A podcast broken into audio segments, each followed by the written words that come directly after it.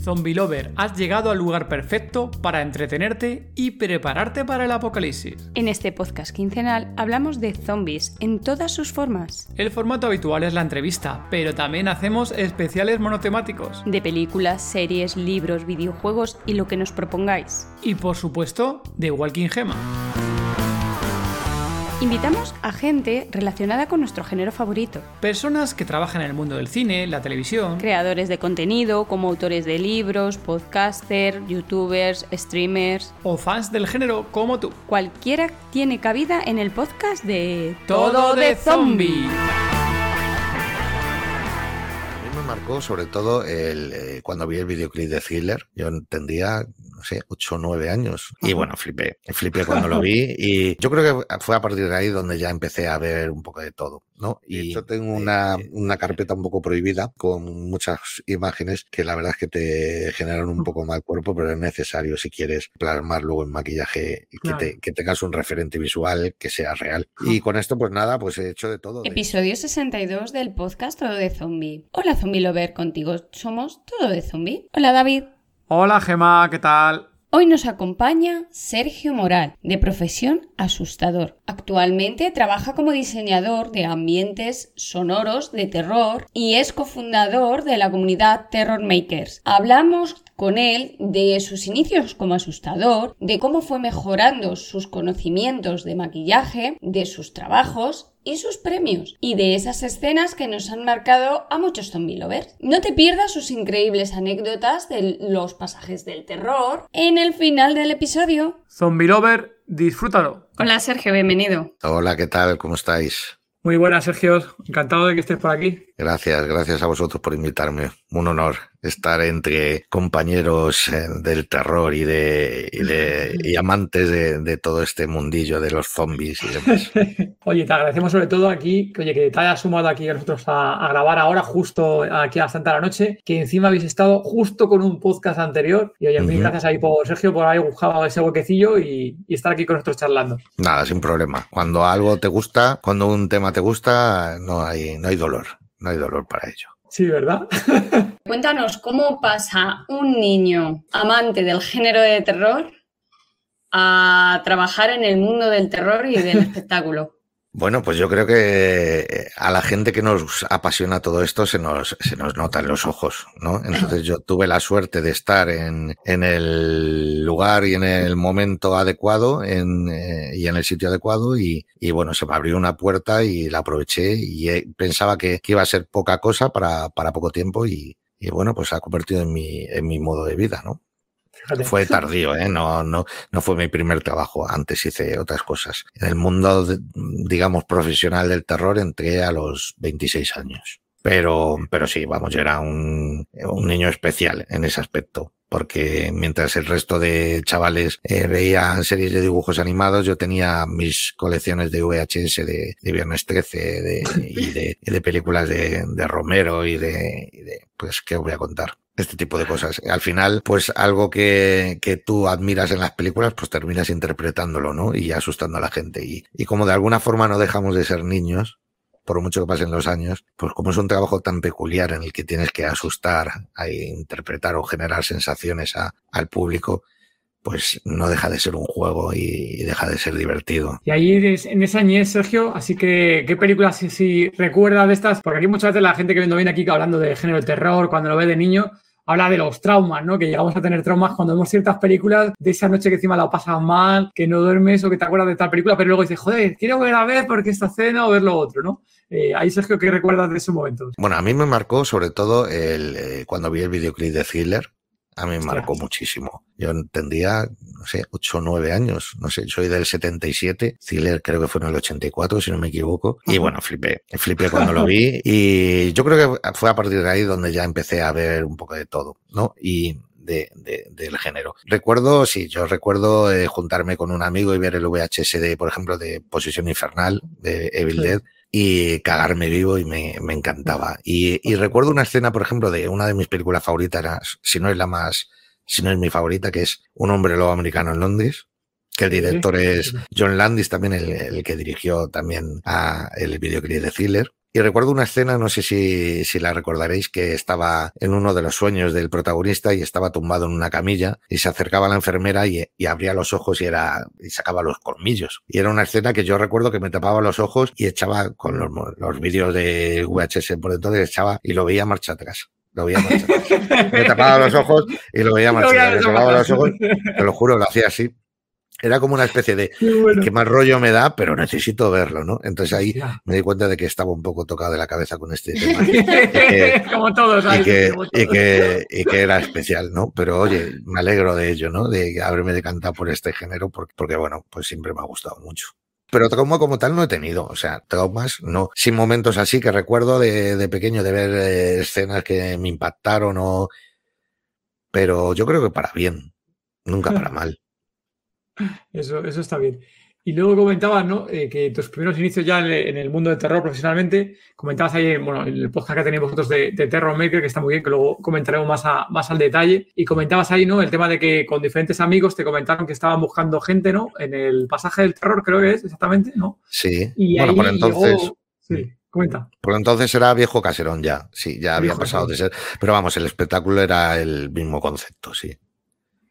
Y ahí como cómo pues, surge esa, ese primer trabajo eh, y demás. Cuéntanos ahí un poquillo. Pues mira, yo era de estos fricazos que cada vez que iba al parque de atracciones me dejaban solo porque era un pesado y quería estar eh, media hora por lo menos en la salida viendo cómo salía la gente y fantaseando con qué había detrás de esa puerta o qué había detrás de esa cortina. Era un chaval y iba con el dinero justo y no entraba nunca porque era precio adicional para entrar una pasta, era una pasta, al, ¿eh? al pasaje de, de una pasta, ¿eh? Sí, sí, pero bueno, alguna vez entré, ¿no? Pero tardé en entrar y hasta que entré, pues estaba, siempre que iba al parque de atracciones, pues mientras los demás iban a montarse en no sé dónde, pues yo me quedaba en la, en la puerta viendo cómo, cómo entraba, cómo salía la gente, ¿no? Que sí. uno salía sin una zapatilla, otro salía llorando, otro salía a cuatro patas, otro riéndose. Era un espectáculo en sí, el espectáculo estaba dentro y estaba afuera porque no era yo el único que se quedaba mirando cómo, cómo salía la gente. Entonces, así fue durante muchos años y un día, después de varios años que hacía que no iba al parque de atracciones, pues fui con, con esos amigos con los que iba por entonces y pasé por al lado y, y hice el comentario a uno de mis amiguetes y le dije, jo, ¿cómo me gustaría trabajar aquí? O, pero tiene que ser algo inalcanzable, ¿no? O tiene que ser un mundo cerrado en el que tengas que hacer ciertos castings. Y yo no soy actor y yo no soy. Y me dijo el chaval, ¿por qué no te acercas y preguntas qué requieren para trabajar aquí? ¿Por qué no, no les preguntas? Y digo, pues venga, yo muerto de vergüenza me acerqué y estaba, y claro, había una persona que estaba interpretando como una especie de, de, de enterrador, ¿no? Y sí, claro, todo, todo atrezado así con un cementerio, que la verdad es que el aspecto de la casa por fuera imponía mucho. Sí. Un tío súper serio, con la cara así muy pálida, y le llamé desde lejos y dije, perdona, disculpa. Y me miró, se giró la cabeza en, en su papel, y yo, claro, yo acojonado. Se acerca, se acerca, y digo, hola, eh, es que quería preguntaros, porque soy muy fan de vuestro espectáculo y me gustaría saber qué, qué requerís para trabajar aquí y demás. Y en ese momento el tío cambió totalmente la, la, expresión de la cara. Ah, ah, pues mira, puedes venir dentro de un rato. Me chocó muchísimo eso, ¿no? Ese cambio drástico de salir del personaje. Pues ven, ven un, dentro de un rato que ahora no está el encargado y hablas con él, que precisamente me he enterado de que, de que hay un chico que lo deja este fin de semana y no puede venir el, el fin de semana que viene porque tiene un bolo. Había mucha gente que trabajaba como actor eh, y le salían trabajos y bolos de, de, actor. Entonces siempre se cubría con gente que a lo mejor iba un fin de semana o dos fines de semana y luego volvía a estar el mismo de antes y demás. Entonces era mi oportunidad. Me dijo que viniera más tarde, me acerqué más tarde, hablé con el encargado. Yo fui con la humildad por delante, claro, tampoco voy a engañar. Mira, yo no soy un fanático. Yo te puedo asegurar que si a mí me dices lo que tengo que hacer, lo voy a dar todo y me encanta esto y empecé, creo que hablé demasiado, me puse a hablar de películas, de todo. Se me dio que... Entre, entre los nervios y, y, el entusiasmo de donde estaba, porque yo, claro, estaba, entré en la entrevista, el, el, el hablar conmigo lo hizo dentro de la casa en una en una oficinita que tienes y claro, ahí estaba todo plagado de, de fotografías de actores maquillados, de escenas de, del pasaje del terror, de recortes de periódico. Mientras estaba hablando conmigo, escuchaba los gritos porque el, el espectáculo estaba funcionando. Entonces, las paredes de la oficina daban con, con, con, las paredes del espectáculo. Dentro. Era una sensación súper especial estar ahí en un sitio que para mí era un sitio icónico, que para mí significaba tanto, y estar escuchando de banda sonora los gritos del público, cómo se estaban asustando y los golpetazos. Y, y nada, le dije le transmití mi entusiasmo y me dijo, bueno, pues eh, si te parece bien, eh, empiezas la semana que viene. Esto fue un domingo y bueno, me tiré una semana que, que no pude apenas dormir de, de, los nervios que tenía, ¿no? Incluso llegué al punto de, de, pensar en abandonar, ¿no? Por todo lo que me estaba, el cúmulo de nervios que estaba teniendo durante toda la semana. Llegó el sábado y allí, bueno, y, y ahí empezó todo a, a, los, a, los, cinco días. Nada, aprovechamos aquí para saludar a, a Pablo, que se ha conectado aquí al directo de los mecenas de Patreon. Saludos, Hola, Pablo. Pablo. Hola Pablo, ¿cómo estás? Pues la verdad es que ahí, eh, Sergio, lo que dices tú, esa, esa primera vez, encima, que es buena acogida, ¿no? Porque al final luego también, cuando ves eso de fuera, ¿no? Que también comentabas un poco de, de esta persona, ¿no? Del enterrador, me acuerdo de siempre que estaba ahí fuera, de esa persona y de ver lo que luego al final, oye, que son personas normales, eh, el trato luego cercano, ¿no? Luego, eso creo que comentabas de comentarios, ¿no? Que cuando empiezan a venir los compañeros y las compañeras, ¿no? Que empiezan a llegar, que eso, que veis que son súper normales, que hay muy buen rollo ahí. Sí. Y claro, que a lo mejor puedes pensar de que son toda gente súper rara, súper seria, o sea, que te piensas a lo mejor como en el propio papel, ¿no? Llegas a pensar a lo mejor en el aumento, ¿no? Claro, cuando, cuando por ejemplo habla en, muchas veces, por ejemplo, en el podcast que del diario de un asustador, hablo, hay uno que es eh, en particular de la sugestión, y es que hablo de esto, ¿no? Eh, tú estás ahí fuera, estás escuchando gritos, estás viendo gente salir corriendo, y lo que menos te esperas es entrar en un momento dado en el camerino y en un descanso y ver en una mesa eh, rectangular eh, enorme, a la niña del exorcista, a Freddy, al zombie, comiéndose un bocadillo de, de, panceta o de chorizo y con una Coca-Cola, ¿qué pasa? No sé qué. Pues eso era lo que había realmente dentro, ¿no? Y pues, claro, desde fuera te imaginas de todo menos eso. Entonces, claro, lo que te imaginas es un tío que de verdad es un enterrador, aunque tú tengas la conciencia, eres una persona adulta y sabes que no es un tío así, que es una interpretación. Pero claro, te choca mucho el ver ese cambio, ¿no? De, de rol, ¿no? Que se sale del personaje y en este caso era un tío majete que me dijo, que me dijo, sí, hombre, pásate luego que a ver si tienes suerte para entrar. También me vio, yo creo que me vio entusiasmado y, y dijo, hostia, este va a dar, va a darlo todo. A ver, callo aquí. Este merece la pena. y ahí, Sergio, ¿cuánto tiempo estuviste trabajando ahí en el casero? ¿Cuánto tiempo estuviste allí?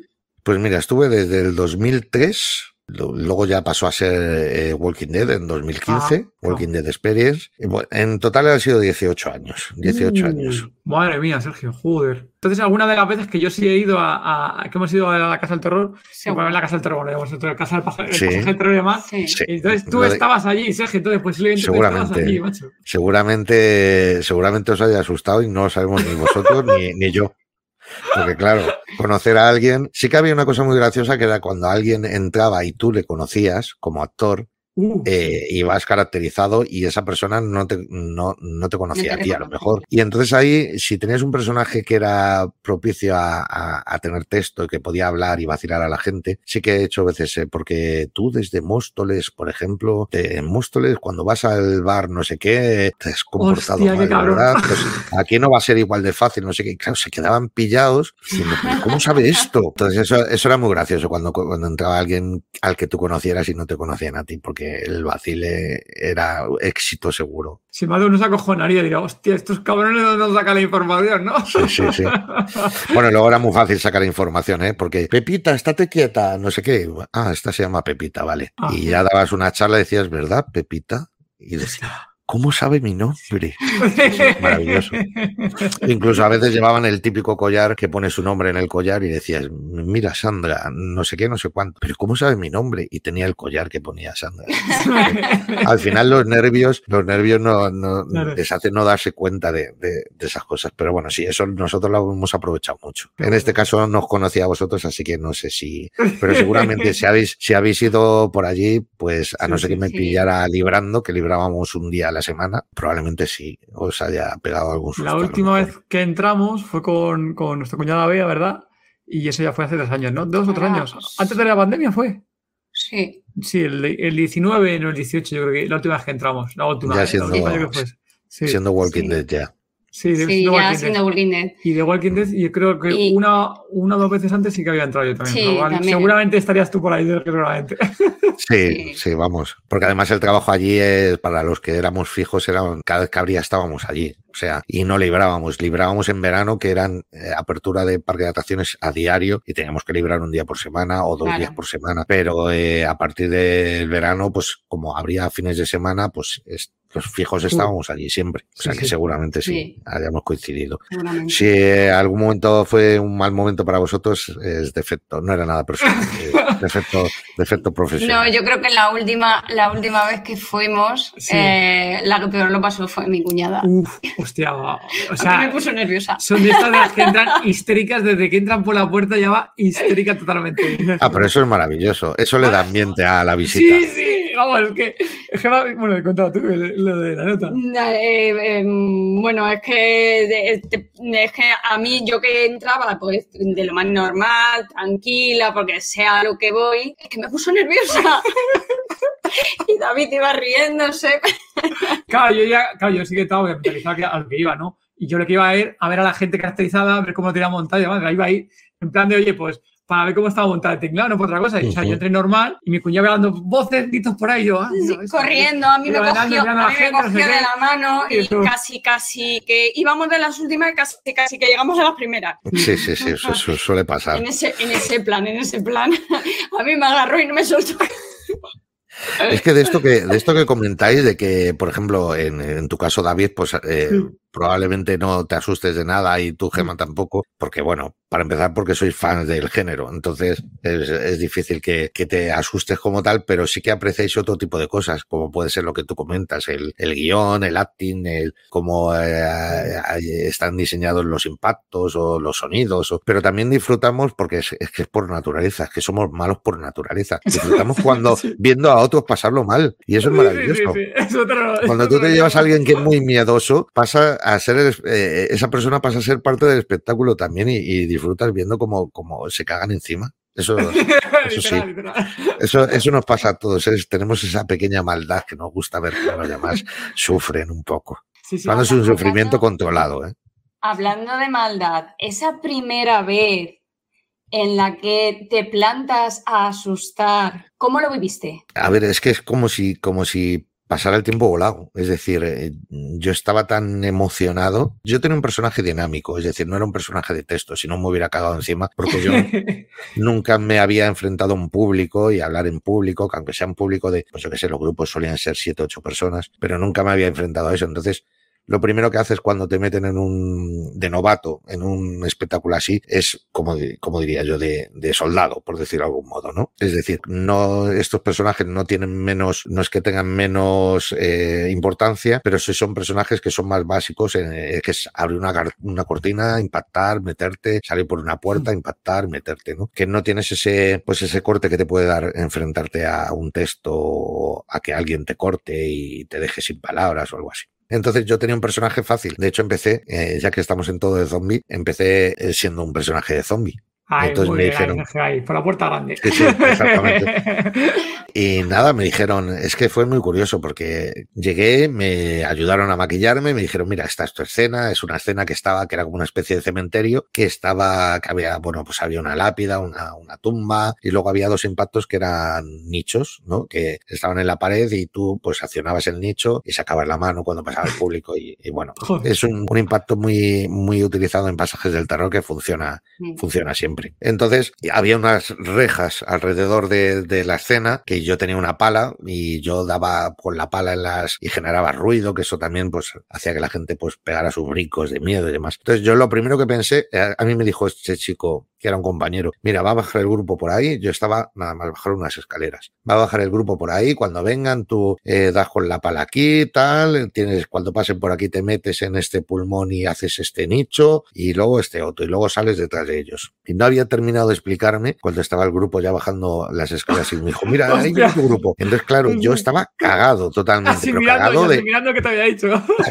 de miedo escénico. Y cuando veo que, que, que simplemente por verme ahí ya estaba la gente, veía las caras de, la gente cagada, empiezas a notar como una especie de poder, como si te convirtieras en un superhéroe o en un, como si tuvieras poderes, porque ves que con nada que haces la gente eh, brinca y grita y se tapa. Entonces, claro, pasó el primer grupo, que es cuestión de, menos de un minuto, y yo estaba totalmente estasiado diciendo, Dios, pero ¿cómo mola esto? Es, o sea, estoy jugando al escondite, pegando sustos, y me van a pagar por esto. Estoy, estoy, estoy maravillado.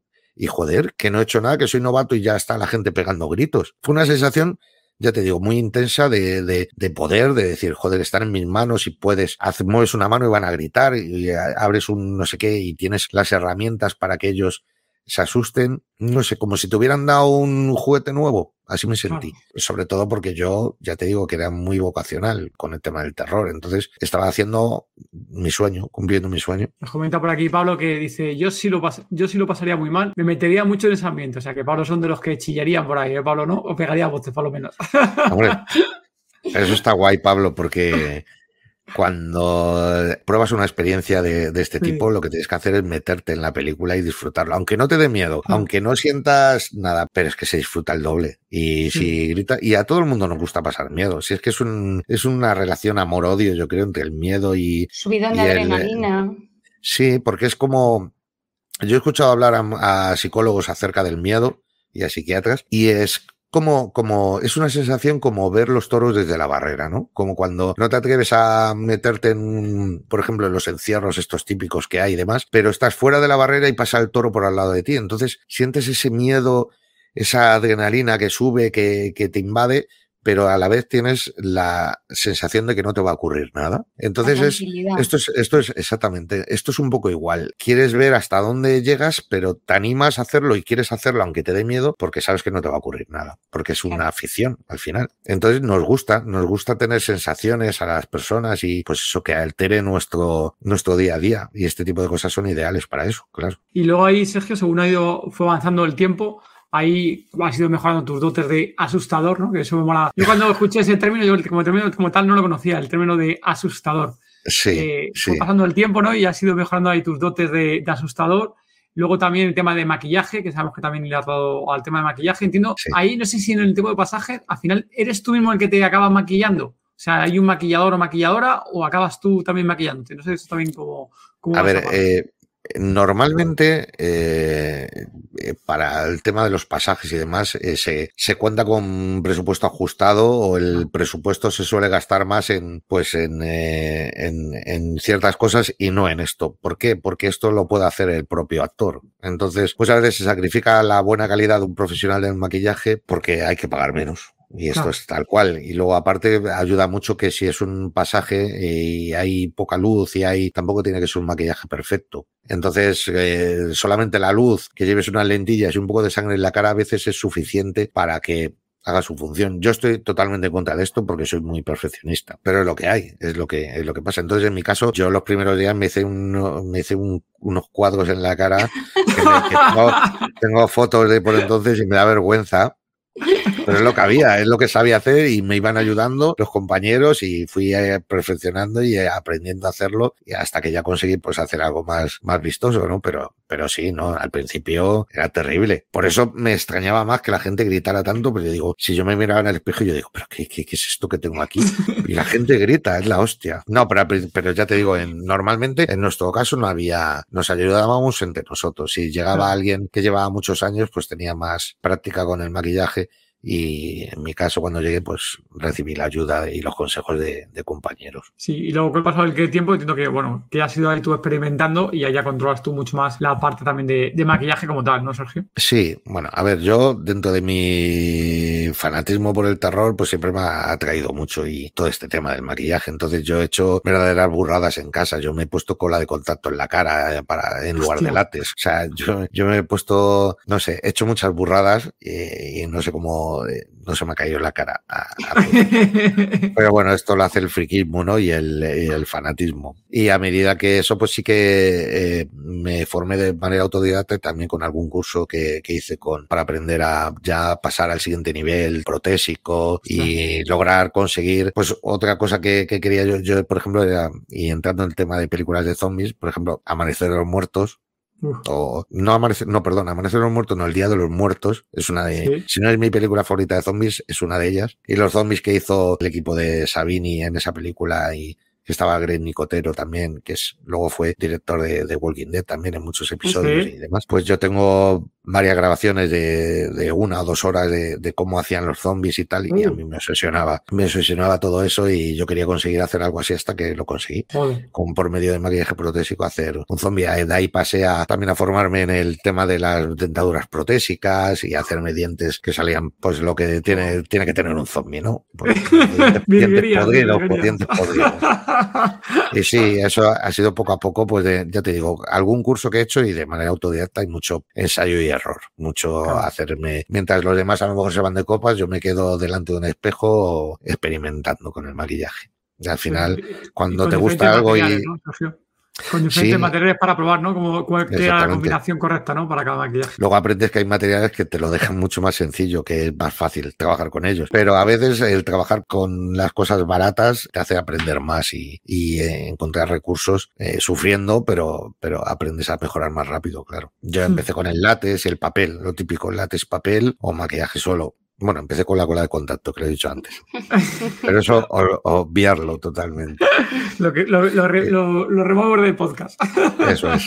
Pero luego sí que ya pruebas otros materiales y claro, ves un mundo ahí que es maravilloso. ¿Y tú, Sergio, en tema de maquillaje también? ¿Has estado maquillando a gente también? ¿Has maquillado también a gente? Sí, bueno, yo he trabajado en varios cortometrajes y bueno, en dos de ellos, por ejemplo, tenemos un premio internacional, que claro, luego te llegan los premios, le llegan al, al, al director de, del corto, ¿no? Pero al final hemos ganado el primer premio en, en Estados Unidos al mejor maquillaje cortometraje en el festival, no sé qué. Y, hostia, pues, pues sí que ha funcionado el, el, el maquillaje de este corto, ¿no? Sí que ha, ha ha gustado. Y, y, sí que, y claro, y maquillar a la gente, pues claro, a mí me encanta coger a cualquiera que le apetezca. Y además, como es una cosa que a la gente le gusta verse con cosas puestas en la cara, no suele, no suelo tener problema en, en encontrar gente que le apetezca hacerme de, de conejillo de indias, ¿no? De, de modelo de, de, maquillaje. Y sí, me gusta. Además, a ti mismo es más complicado maquillarte. El cortometraje que decías es el de gotas, puede ser, ¿no? Ver gotas.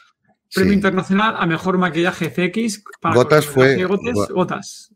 Gotas tuvo un premio en aquí Chile. Premio, tenemos aquí apuntado premio Eduardo Saavedra en el Festival sí. Fanges en Chile año 2018. Exacto, sí. A ver, no es, eh, no, eh, formábamos un equipo de maquillaje sí, y tuve la suerte de contar, por ejemplo, con, con Irene Uncal, que es una profesional como la Copa de un Pino que ha trabajado en, en ya bastantes películas eh, de, de, terror aquí en España. De la saga Reca ha trabajado en varias y, uh -huh. y entonces fuimos un equipo o sea, el premio no es mío, pero sí que estaba yo metido ahí. Eh, bueno, en este caso era el, el jefe de, de, maquillaje. Y bueno, sí, molan, esas cosas molan, están bien. Sí, tenemos aquí apuntado otro premio más, Premio Internacional al Mejor Maquillaje, FX por el cortometraje Un Hombre Dulce. Sí. Aquí, eh, Award sí. of Excellence Makeup, eh, bueno, aquí Source and Sword Award, USA 2017. O sea, tenemos unos cuantos sí. premios aquí, eh, Sergio. Sí. Y además suena, aquí. así en inglés suena además sí, vamos, más, más molón, ¿no? Sword sí, Awards. soy, soy, soy, la hostia, ¿no? Nah, sí, sí, ahí y nos dieron. Otro más, premio horrorífico Horror Award eh, 2018 también. O sea, este es aquí eh, un montón de sitios que has participado con, con premios ahí. Muy bien, Sergio. Pues gracias, hombre, sí. Sí, la verdad, este, por ejemplo, el premio horrorífico. Bien, claro. El premio horrorífico, por ejemplo, es de, de, los cursos que dábamos presenciales, que hace tres años que no los damos, queremos volver a ellos. Y eran cursos precisamente de cómo trabajar en un pasaje del terror. Y como y entonces eso engloba muchas cosas no al final es el, el, el, el ensayo y error de, de, cuando estás asustando que no es simplemente nosotros siempre luchamos desde Terror Makers por dignificar un poco el trabajo del actor del asustador del era actor como se le llama en, eh, internacionalmente que no sea simplemente ponerte una máscara y que cualquiera que sea un trabajo que, que, que, es un trabajo mucho más cualificado que, que, eso. Entonces, en este tipo de cursos lo que hacíamos era explicar los errores que cometíamos y cómo los susanábamos y cómo hacer las cosas bien, porque es una ciencia. El, el dar miedo, el, el, el, actuar para el público eh, en un espectáculo de terror varía mucho en función de cómo lo hagas. El espectáculo en sí eh, varía mucho en función de cómo lo hagan los actores o actrices. Entonces, Así que fuimos pioneros en hacer eso y, y, la verdad es que en Ocio Terror, que es un blog de, de, espectáculos y eventos de terror, nos lo reconocieron también y, estuvo muy guay, sí. ¿Qué tal esa parte de, formación, no? Porque hablas de, tema de formación, ¿no? De enseñar a la gente a asustar. ¿Qué tal esa experiencia de, oye, tu experiencia, tu conocimiento que ya tienes de, oye, intentar al resto inculcar ese, ese bagaje, ¿no? profesor. Pues mira, me encanta, porque yo, yo creo que si no hubiera sido esto, hubiera sido, hubiera luchado por ah, la docencia en algún tipo de. Bueno, de hecho, sí he sido profesor, en, pero en, otras, en otro tipo de historias que no tienen nada que ver. Pero sí, sí me gusta el transmitir y porque reconforta mucho que la gente avance gracias a a lo mejor unos conocimientos que tú les puedas transmitir. Y yo como en su momento cuando empecé, eh, como os he contado, me dijeron, ahí tienes una pala, ahí tienes un nicho y berre aquí cuando baje la gente. como mis comienzos fueron así de duros en ese aspecto que no recibí ninguna formación, pues yo lo que he querido es hacer todo lo contrario y allanar un poco el camino a la gente que quiere iniciarse en el mundo de, del terror y de los eventos, enseñarles ni más ni menos que, que las experiencias por las que yo he pasado, ¿no? Y, y, cómo me ha funcionado una cosa cambiando una serie de, un impacto cambiando una serie de detalles o de, o de movimientos corporales o, de, o cómo me quedé afónico explicándoles cómo me quedé afónico el primer día y cómo evitar que te quedes afónico. Son cosas que realmente no las aprendes en ningún sitio porque es un nicho tan pequeño que cada vez va haciéndose más grande porque cada vez hay más espectáculos de terror o digamos que negocios que se dedican al terror como las escape rooms, que ahora hay muchas de, de terror, de temática de terror. Entonces al final no es algo que se haya quedado solamente en el nicho de pasajes del terror, sino que es ampliable a otro tipo de, de eventos o cosas así. Y en eso estamos, en, en, transmitir todo, pues esas experiencias que hayamos tenido y, y, que la gente pues lo pueda tener más fácil. Y ahí, Sergio, bueno, yo me sé la respuesta porque escucho vuestro pedazo podcast que es el diario de un asustador. Ya lo vamos comentando otra vez para que aquí el resto de zombie oyentes que lo vayan apuntando el podcast. ¿Qué cualidades físicas tiene que tener una persona para poder asustar? ¿Tiene que ser alto? ¿Tiene que ser muy fuerte? Eh, ¿Cómo tiene que ser, Sergio? Pues mira, esta, esta, pregunta es muy interesante. Mira, yo creo que depende mucho de, del evento donde estés trabajando, del pasaje o del espectáculo. Voy a ponerte un ejemplo que, que a mí me gusta mucho y del que estoy muy orgulloso diciendo esto, y es que es un trabajo en el que personas de edad avanzada pueden tener una oportunidad para trabajar y en otros, eh, sin embargo, no les pueden coger o no cuajan. ¿Por qué? Porque yo te voy a poner un ejemplo. Tú entras en un pasaje del terror y imagínate que está inspirado en un, en un, en un monasterio, ¿no? Y te recibe un monje. ¿Tú te crees igual a un chaval, por ejemplo, de 20 años que te reciba que a uno de 60, que a un señor de 60 con, con una túnica de monje, a que te crees más al de 60. Claro, claro es guay que, que, que, en este tipo de trabajos pueda haber oportunidades para personas que, que, digamos, están fuera de juego en ciertos trabajos y aquí, pues, sin embargo, no es que esté fuera de juego, sino que pegan más con el tipo de personaje que hagas. Mm. Evidentemente, si es un pasaje, un personaje muy dinámico de un loco que va saltando de un del suelo a la mesa, de la mesa se sube a una silla y tal, pues no vas a poner una persona mejor, o sí, ¿eh? porque hay personas de 60 años que están mucho más en forma que yo, desde luego. Pero sí que es guay que, que pueda haber cabida, depende del personaje o, de, o del evento, para todo tipo de, de edades y, y para gente freak, también eh, físicamente. O sea, a lo mejor una persona que le falta un brazo, por ponerte un ejemplo, eh, no encuentra fácilmente un trabajo y a lo mejor en un pasaje le puede sacar provecho a ello. No lo voy a catalogar como freak ni como que le falte nada, pero tenemos un claro ejemplo en, en Botet, en Javier Botet, que con el físico que tiene, que es peculiar, pues a lo mejor en otro tipo de, de, de trabajos no cuajaría y sin embargo es una estrella internacional en el cine de terror. Entonces, yo creo que, que, en, este, en este negocio, en este ámbito, hay cabida para, para todo tipo de perfiles. Sí, sí, al final ahí lo dices tú, y luego el papel de cada uno, ¿no? Que realmente al final puede hacerlo, ¿no? El tipo de voz o altura y demás, hasta al final, hasta es muy variable, ¿no? Claro, a ver, hay gente que no vale para poner voces, pero sin embargo vale para pegar brincos, y hay otros que viceversa. Entonces, para eso están los castings también, y están, eh, pero como hay tantas variantes de personajes, yo creo que al final lo que prima es la pasión pero como en todos los lados, ¿no? Alguien que sea pasional y que tenga ganas de hacer su trabajo, al final, eh, si no sabes, se te forma. Y si no tienes experiencia, pues das oportunidad a esas personas porque saben, sabes que lo van a dar todo. Y ya puede ser una persona enclenque o puede ser un gigante o puede ser un chaval o puede ser una, una persona con una cierta edad es guay en ese aspecto. Claro. Comenta aquí Pablo que ya tienes un nuevo suscriptor en el podcast de oyentes, dice Pablo, ya directamente ya se ha suscrito a al podcast y, se ha suscrito mientras que estamos aquí comentando Muchas gracias, Pablo. el directo. Oye, luego también, eh, Sergio has trabajado luego en diferentes sitios en Horrorland también has estado eh, varios años trabajando en Horrorland. bueno, Horrorland, perdón, ¿no? Horrorland, sí, Horrorland. Horrorland, Horrorland se dice, ¿no? Bueno, yo digo Horrorland, pero sería Horrorland, no sé. Como, lo de, como el premio ese de que me hablabas de International Awards, ¿no? Pues, yo digo Horrorland y ya está, a lo madrileño, ¿no? Horrorland.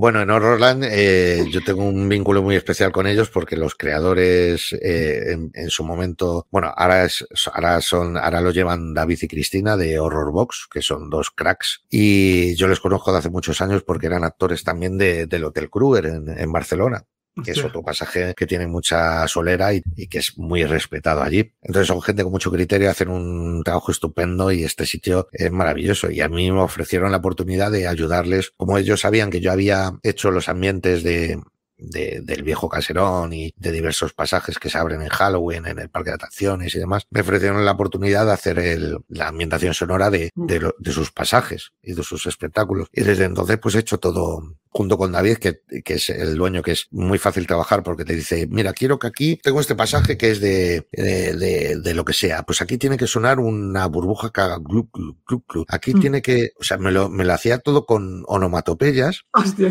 y es súper sencillo trabajar con él, porque me entiendo muy bien con él, porque me lo explica muy bien lo que quiere. Entonces, te iba a decir que soy el diseñador de todos los, los sonidos de ambiente de, y de todos los pasajes de Horrorland, pero en realidad somos un poco los dos, porque gracias a él yo he podido transmitir, plasmar en audio lo que él quería, ¿no? Pero sí, en Horrorland todos los ambientes sonoros sí que me he encargado yo de ellos. Sí, y esa parte de diseñador sonoro, esa, ¿en qué consiste? O sea, tú tienes ahí una biblioteca de sonidos, tú te curras los sonidos, tú los creas. ¿Cómo es esa, esa faceta, Sergio? Un poco de todo. Hay sonidos que es muy difícil eh, crearlos, o sea, es muy difícil conseguirlos. Y luego está el tema de royalties y demás, que cuando tú trabajas para, para eventos que son de cara al público, pues tiene que ser algo libre de derechos y demás. Entonces, por una parte, a nivel eh, de ambientación, eh, aprendí a utilizar ciertos programas para, para tocar y crear ambientes que tampoco son muy elaborados. No, no estás haciendo mm. una sinfonía de Beethoven, sino que son teclas que, que, sobre todo negras y demás, que, pues, que son largas y que, y que generan un ambiente terrorífico. Y luego aparte, pues me he ido haciendo con sonidos, sonidos que he grabado yo, me compré una grabadora hace años y intenté captar pues sonidos nocturnos, de ríos, o sea, yo voy, soy un poco friki con eso y voy con la grabadora a todos los lados y todo lo que pueda captar lo capto para tener un maco de sonidos. Bueno, eso me pasaba un poco con el maquillaje, ¿no? Eh, si alguna vez tenía algún corte, me hacía algún corte en la mano, enseguida cogía el móvil y me hacía una foto al corte para luego, para luego reproducirlo, sí. Puede ser un poco macabro, pero es tal cual, ¿no? Para luego intentar reproducirlo en maquillaje. De hecho, tengo una, una carpeta un poco prohibida con muchas imágenes que la la verdad es que te generan un mm. poco mal cuerpo, pero es necesario si quieres plasmar luego en maquillaje y que, tengas un referente visual que sea real. Y con esto, pues nada, pues he hecho de todo. De hecho, te voy a contar una cosa muy curiosa, que es que, por ejemplo, eh, hay un, un espectáculo ahora en, en en el actual Horrorland que hay este año, que se llama Relax Spa, que tiene un componente muy grande de, de bondage y de, y de sadomasoquismo y de y sexual. Entonces, David, por ejemplo, me pidió que, que, que tenía que haber un ambiente de gente eh, eh, ¿cómo decirlo? Eh, dándole, dándole al tema. Si dices, joder, y esto, no te vayas a creer que me grabe yo dándole al tema, no, no, no va por ahí la cosa. Pero tuve que descargarme, pues, escenas pornográficas para capturar el sonido, modificarlo, hacer que se escuchara, pues, con diversos filtros por detrás de las paredes y demás, como para emular que la gente que está ahí, pues, está escuchando detrás de la pared, pues, gente dándole al...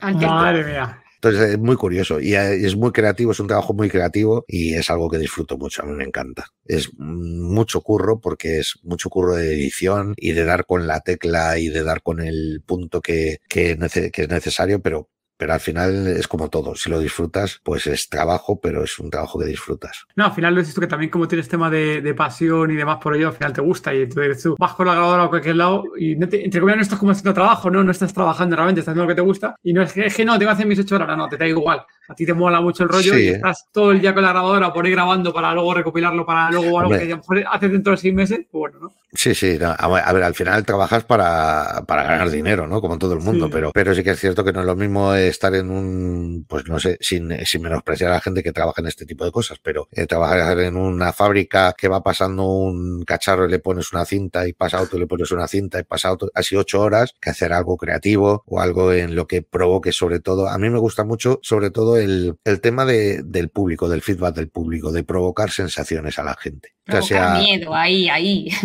Sí, miedo, miedo o alegría o lo que sea. En mi caso, en miedo, yo no me sentiría igual en un espectáculo cómico, que los he hecho también, pero mezclado con terror un poco. No me sentiría igual en eso que en el terror, pero, pero al final transmites cosas, o sea, ya no es lo que hagas que, eh, que, lo que hagas, lo que hagas te, te guste, sino que las reacciones que provocas. Y eso es súper placentero. Saber que la gente se ha cagado encima o gente que se ha meado encima, que a mí me ha pasado. de ver una señora, una señora que se meó encima y, y, vi cómo caía el charco por su pierna y demás. Y dices, hostia, eh, esto es que lo he hecho bien.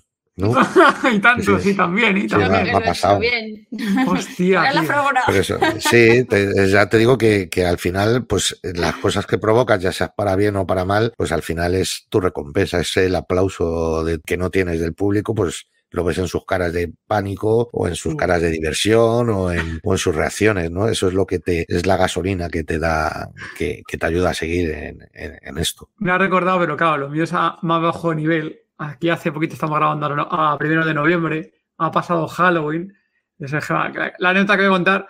Y entonces había sido Halloween. Y bueno, ahí eh, yo este año pues me ha tocado. No, no, de los últimos años nos disfrazamos toda la familia, los cuatro. Y nos vamos por ahí. Bueno, aquí los, los zombie lovers que nos conocen y en Telegram hemos pasado la foto de la familia disfrazada. Entonces yo este año he ido de zombie con este año. Y bueno, con la pequeña la pequeña susurradora que tiene 5 años, fui con ella aquí a bazar y eligió mi disfraz ella y la máscara del disfraz me lo eligió de la niña. Y entonces, bueno, la máscara luego te enseñé la foto, Sergio, creo que no la subí al, al Discord vuestro, creo que no, no lo subí. luego, si no te mandé la foto. Entonces, la, la verdad es que la máscara son de de látex. O sea, eso hace mucho, porque ya sabes tú que el tema, en cuanto ya no se ven los ojos humanos, no se ven rasgos humanos y ves ya algo muy diferente, hostia, ya da Yuyu la, la, máscara, ¿no? Y entonces el otro día quedamos con, no sé si están escuchando mi, mi hermana y mis cuñadas, además aquí en el, podcast, creo que no están escuchando. Entonces quedamos con ellas para comer eh, el día de Halloween, era el día el 30 o el, no, el día 29 por ahí, ¿no? Sí, el sábado. El fin de semana, que sabes que aquí Halloween, todo el mundo los días previos ya está disfrazado. Una semana antes. Sí. Sí, sí, además este año ha pillado así que el 29 era el, 29 el sábado, entonces sea... Sí, el sábado. domingo la gente ya era el lunes, pero la gente iba disfrazada. Mira, y estaba aquí eh, comentando aquí Pablo. Entonces, claro, pues bueno, pues quedamos quedado el sábado y dije yo, bueno, me lo dijo Gema, ¿me lo dijiste tú que me daba máscara o cómo fue? Sí, mm, bueno, fue, yo creo que fue un poco más eh, idea mutua. Sí, me dijo algo así, te vas a llevar la máscara, ¿no? Claro, porque la niña, la niña iba disfrazada, que ella quería, este año quería ir de esqueleto. A lo que iba, que la y, y al final le dije, venga, métela en el carro del niño, mete eh, la, máscara. La máscara estaba en una bolsa en la bolsa, en, el carro del niño, entonces justo Fíjate qué tontería, pero esta fue buenísima. Yo me partí el culo, claro. Luego, pues, entonces, estaba mi cuñada y mi hermana sentadas en un banco. Justo enfrente de ellas estaba el carro del niño. El niño estaba en lateral, con lo cual eh, estaban ellas justo enfrente del niño, Gema estaba a su izquierda, estaban ellas dos mirando a la izquierda, que estaba Gema, el carro enfrente suya.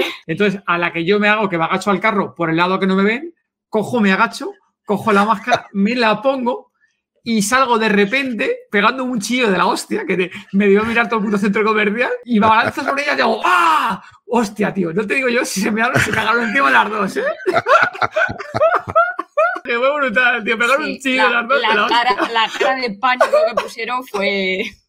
Pero es que es divertido no dar miedo, es que es, divertido, es, divertido. Es que es muy divertido. Y el, y el, domingo también nos disfrazamos, que fuimos a cenar también, que nos fuimos los cuatro, o el lunes, Y también una niña, cuando vio a David, se puso a llorar, asustadita, asustadita, y yo, que no, que es una máscara. O sea, la máscara era buena, ¿eh? Me, tienes que enseñar la máscara, David, esa máscara era buena. Sí, sí. Bueno, además, eh, en el trabajo me gana el premio a mejor disfraz de Halloween. Es que en el de trabajo somos frikis hace un par de años, hacemos Halloween en la oficina, y ah, este año ganado al mejor disfraz de toda el, foto individual, gana el, la foto he ganado yo por el disfraz que llevaba, que era chulísima, la verdad. De zombie, disfrazado de zombie, tenemos una especie de cafetería, ¿no? La típica con bandejitas y mierda de esta. Entonces bajé con bandejita con mi sierra de cortar piernas y demás. Iba yo vestido de, enfermero zombie, eh, bueno, enfermero cirujano zombie con mi máscara. Y aparte me dejaron una pierna de estas cortadas típicas cortadas. Entonces yo estaba con, el, con las cosas y demás de la bandeja de la comida, con mi sierra, como si estuviera cortando la pierna y la foto. Claro, es buenísima, la puta foto es muy buena. Y claro, me encantó el, el premio a mejor disfraz de, de Halloween. A ver, el premio, el premio era, eh, lo tenías que ganar tú sí o sí, David. ¿Quién, hay, ¿Quién puede haber ahí en esa oficina con más gamberrismo de zombie y de, y y de monstruos? Sí, sí. bueno, ahí hay que reconocer. Aquí... No, había disfraces muy buenos. Sí, por ejemplo, el, equipo de, recursos humanos, que claro, los que han promovido también toda la parte de, de, Halloween y demás, iban todos vestidos de la familia Adams. Entonces, iban todos con ropa negra, con pelucas negras y demás, con las caras pintadas de blanco, iban muy chulos. Era, eran como 8 o 10 personas y todos con la misma estética de disfraz. Y oye, también molaba. No imponía de miedo y tal, pero también molaba, oye, que se habían currado ahí todos. de todas maneras, es que es un mundillo, el mundo de Halloween cada vez está, parece que no, pero cada vez está más arriesgado a, ay, perdón, arraigado, ¿no? Se dice arraigado. A, este país porque cada vez se hacen más eventos y más cosas y a la gente le mola mucho. O sea, es que es un, eh, es, un, es un evento, unas fiestas que a la peña le gustan mucho. Hmm. Y hay que, claro que sí, hay que hacer mucho eso. Sí, aparte hay que disfrazarse mucho y hay que hacer mucho el gamberro por ahí. Sí, y aparte aquí en España la fiesta nos gusta mucho. Entonces, cualquier fiesta que más o menos nos mole, nos apuntamos, sea donde sea. Apuntamos, nos apuntamos, no nos hace falta mucho para apuntarnos. Es, cierto, ¿verdad? Que luego siempre hay críticas y demás de este tipo de fiesta, ¿no? Porque me acuerdo en el colegio, que aquí no escucha nada del colegio, yo que sepa de la, de la peque, y comentaba una, una, una madre que comentaba que como que se iba a celebrar Halloween en el colegio, que eso es una fiesta pagana. Así, una fiesta pagana que se celebra en el colegio. Pero ¿cómo haces esas cosas? Sí. ¿Qué me estás contando, de verdad? O sea, a ver, también... van a encantar los niños, Los niños son los que mejor se lo pasan y les encanta disfrazarse. A ver, es que luego eh, somos un poco hipócritas todos, porque bueno, también la Semana Santa es para estar a lo mejor rezando, comiendo sin comer carne, y estando todo el día en procesiones y la gente coge y los que te critican por hacer una fiesta pagana están en la playa, en la playa en, en Benidorm en lugar de estar en una procesión, ¿sabes? O sea, es que al final yo qué sé, eh, exactamente, y exactamente, además, o sea, vivimos un poco en la hipocresía, ¿no? De si no nos metemos con alguien, no estamos a Sí, sí, sí, pues sí, es total. ¿eh? Pues mira, que se, que se metan con nosotros quien quiera, que Halloween es maravilloso y hay que, y hay que, y no hay, no hay solo que vivirlo, sino que extenderlo a más días. Sí, yo, a, mí, me mola, por ejemplo, este año cuando coincide el fin de semana, mola un montón, porque dices tú, porque ya otros sitios están con la ambientación y no solamente un día, no, tú lo dejan tres o cuatro porque la gente se gasta la pasta en la decoración, van camareros disfrazados o, o, de tiendas de ropa y demás, van disfrazados o caracterización. Hay que amortizarlo. Mola más que sea varios días, no solamente un único día.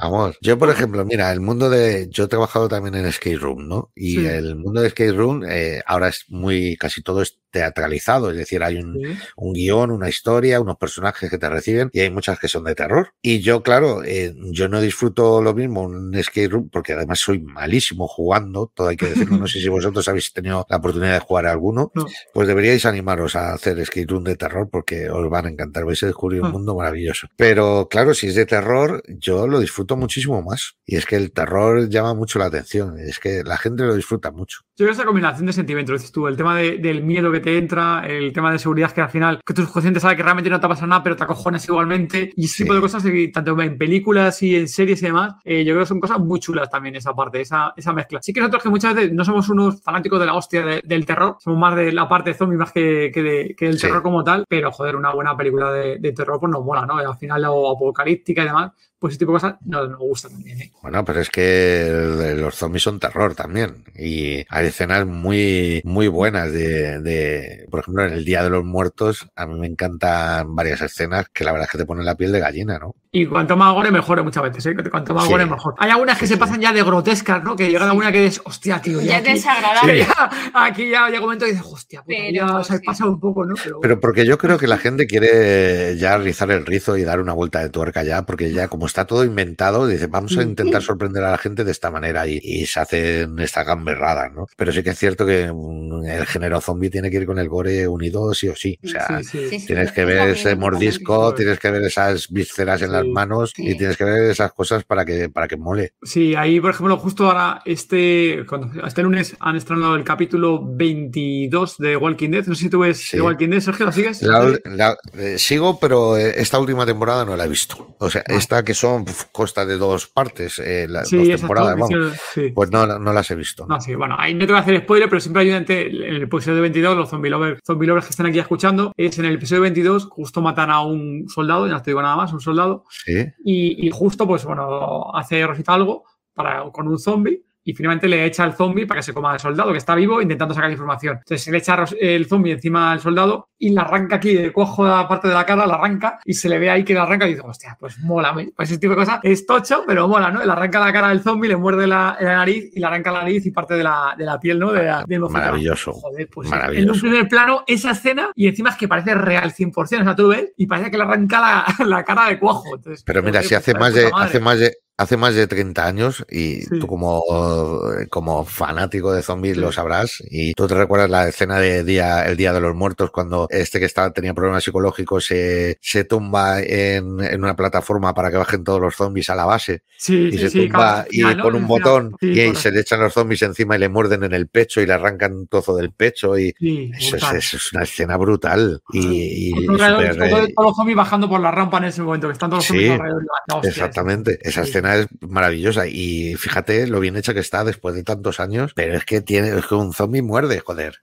Es que tiene que ser así. No, te, no va a jugar con, las cartas. Muerde con, ganas. Y eso, que, eso que tiene los dientes podidos, pero qué bien. Eh, los, los, jodidos. Una fila que. luego tú muerdes un filete y, se, y, se, te parte un diente y joder, y un zombie que está podrido, el tío, no veas cómo, cómo arrancan ahí los pedazos. Hola, yo soy Ajeno al Tiempo.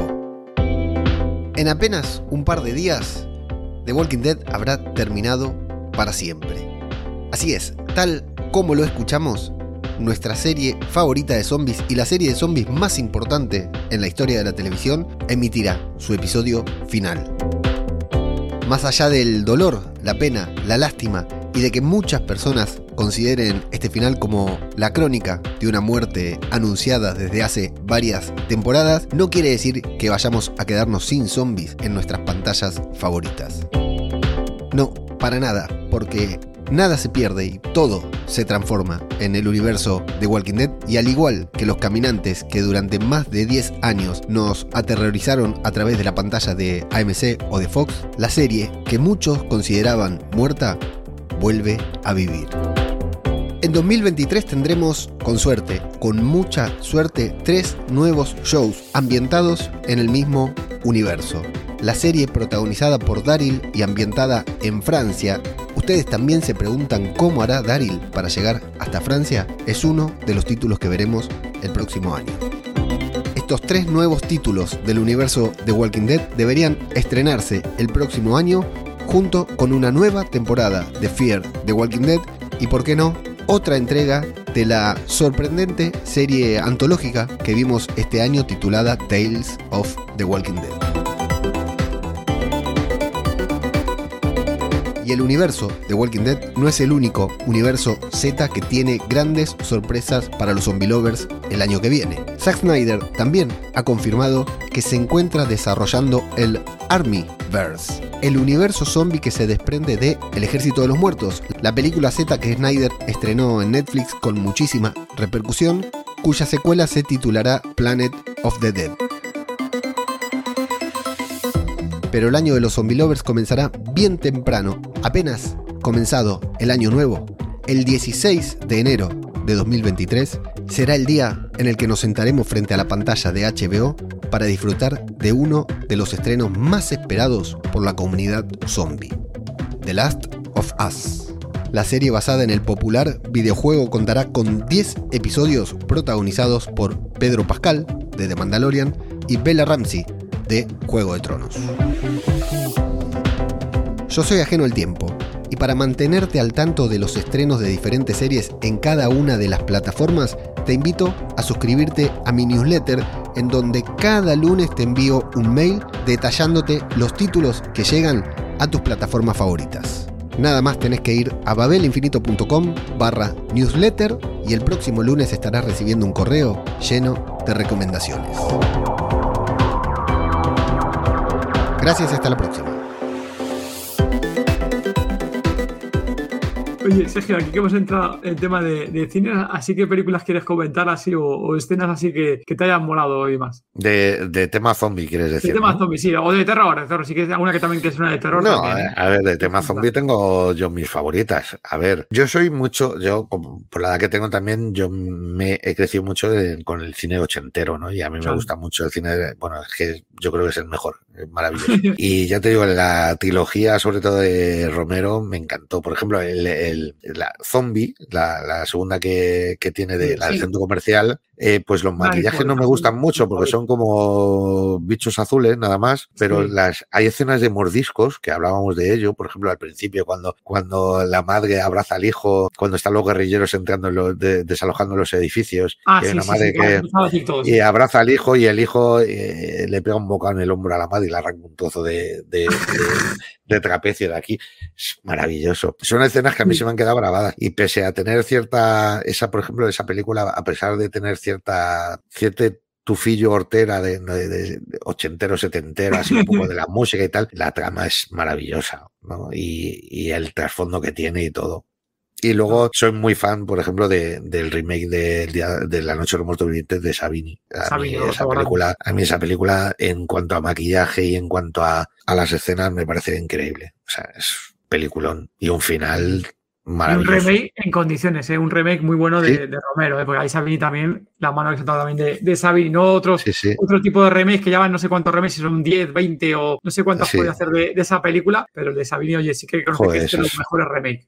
Buenísima, yo la disfruté mucho. Y eso que el personaje principal, que, que es Bárbara, ¿no? Que, que, que en, el original era una mosquita muerta y una persona débil, en esta película es como la, sargento, la sargento de hierro, ¿no? O sea, ahí cambia el rol un poco, pero el enfoque que tiene la película es maravilloso. O sea, a mí me parece brutal todo, en banda sonora, en escenas, en... para mí es de las mejores del género zombie. Y luego en remakes, por ejemplo, a mí eh, Amanecer de los Muertos me gustó mucho también.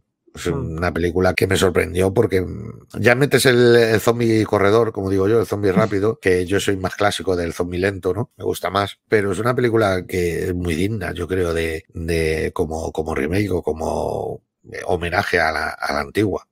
¿no? Con el centro comercial también y demás, más adaptada a los tiempos modernos. A mí me gustó mucho también ese caos, ¿no? Que, que, que, en la casa. cuando sale fuera, cuando sale fuera de la casa es brutal. O sea, es, tengo aquí una puta niña loca en mi puta casa y salgo fuera y está, hostia, se ha ido todo a la mierda. O sea, ya se sí, en un momento eh, estaban durmiendo tranquilamente en la cama y cuando se levanta, pues, está la gente corriendo por todos los lados. Esa, esa, escena que se ve el helicóptero y desde arriba los coches chocándose, o sea, como todo en llamas. Sí, sí, mm. es como apocalíptico, mola mucho. Es una escena muy, buena. ¿Y de serie, Sergio? ¿Has estado disfrutado alguna serie así de terror o, de zombies que te haya molado? A ver, Walking Dead le, tenía muchas ganas desde que comenzó. Antes de que mm. comenzara la tenía muchas ganas. Y sí que es cierto que luego se se le quitó un poco el protagonismo quizá a los zombies y, y, había más trama entre humanos y los zombies era como un relleno que muchas veces ponían salvo alguna escena, pero para mí ha sido maravilloso. con Nicotero, con Nicotero, con mano de Nicotero ahí, Sergio. Joder, claro, es que es, que es, un artista. A ver, de los mejores zombies, ¿eh? de los mejores zombies, yo creo que al día de hoy sigue siendo de los mejores zombies que hay a, día de hoy, ¿eh? o sea, de los que hay. Si te das cuenta, tú te das cuenta que Nicotero aparece como actor en, en El Día de los Muertos. Sí. Que es uno de los guerrilleros, ¿no? Que, Y ya por entonces él era el, la mano derecha de Sabini haciendo los mm. maquillajes en esa película. O sea que fíjate los años que lleva ese hombre haciendo zombies. Y claro, se nota mucho la mano suya. Una, un, unos maquillajes en Walking Dead que son increíbles. Y más series. La pasta. Sí, sí, hombre, también es que con dinero también se hacen muchas cosas. Pero bueno, que luego ha habido. Sí, sí serie de terror está, no creo cuál, esa es la de American Horror, Horror History. Horror History. ¿Esa, llegaste a seguirla o no? Mira, empecé a verla, pero empecé a verla, pero no la seguí porque me pareció un poco rayante. Y luego sí que me han, me han comentado que hay la segunda temporada, por ejemplo, muy buena, no la he visto pero me han mm. dicho que es muy buena, es la del hospital puede ser. No, está la de la casa y la del Psiquiátrico, sanatorio psiquiátrico en la segunda. Y luego es el Esa, circo, pues. puede ser. Y luego es el circo. Sí, que es que hay varias, sí. pero vamos, nosotros Pues las dos, la, la segunda y la tercera me las han recomendado y no las he visto todavía. También es que tampoco dispongo de mucho tiempo porque ando siempre metido en tantas historias que me gustaría ver más cine y más y más series, pero no me da, no me da la vida. Y empecé a ver otra, otra también que fue Fear, Fear the Walking Dead también. Ah, sí. Empecé a verla. Creo que me vi dos temporadas, pero la, la, de- la tengo ahí también. Pero te rendiste, Sergio, porque esa a, a todo el mundo le ha costado, a mí me ha costado, ¿eh? Seguirla, te digo yo, ¿eh? Esa Sí. ha costado, ¿eh? Seguirla. Y al final sigues como fanático yo del universo de Walking Dead, pues al final acabas siguiendo para entender todo. Pero hostia, es que a mí la temporada buena para mí fue la tercera, si mal no recuerdo, que fue con Alicia y demás. Y luego he oído pf, episodios sueltos, pero joder, tiene tela. Sí, eh, no tiene nada que ver.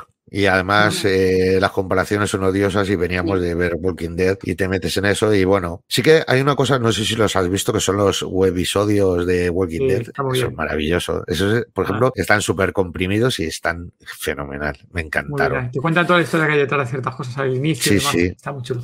Y luego, y luego otra que le eché un ojo, que vi una temporada creo que fue, fue Z, Z Nation. Sí, Sí, que es cuando se vio por primera vez un bebé también, que se convirtió en un zombie y demás. Bueno, ya se había visto en Amanecer de los Muertos, que eso aparece también en Amanecer. de los- Pero tam- tampoco estaba mal, pero también se veía como menos calidad, ¿no? Que, No tenían presupuesto No, ahí. El que- presupuesto era Claro. reducido a Sci-Fi Channel Sí. y era presupuesto, No, nah, lo justo sí. era. No tenía nada. Y bueno, ¿y qué me- tenía y qué me un un poco- Sí, era un buen Sí. sí, era un poco rara. Pero bueno, una que me... gustando, A, no- Sergio. a nosotros nos gustó. Nos acabó gustando. Pillamos Nos el gustó puntito. porque Sí, sí, además que nos reíamos mucho de las fumadas que tenía.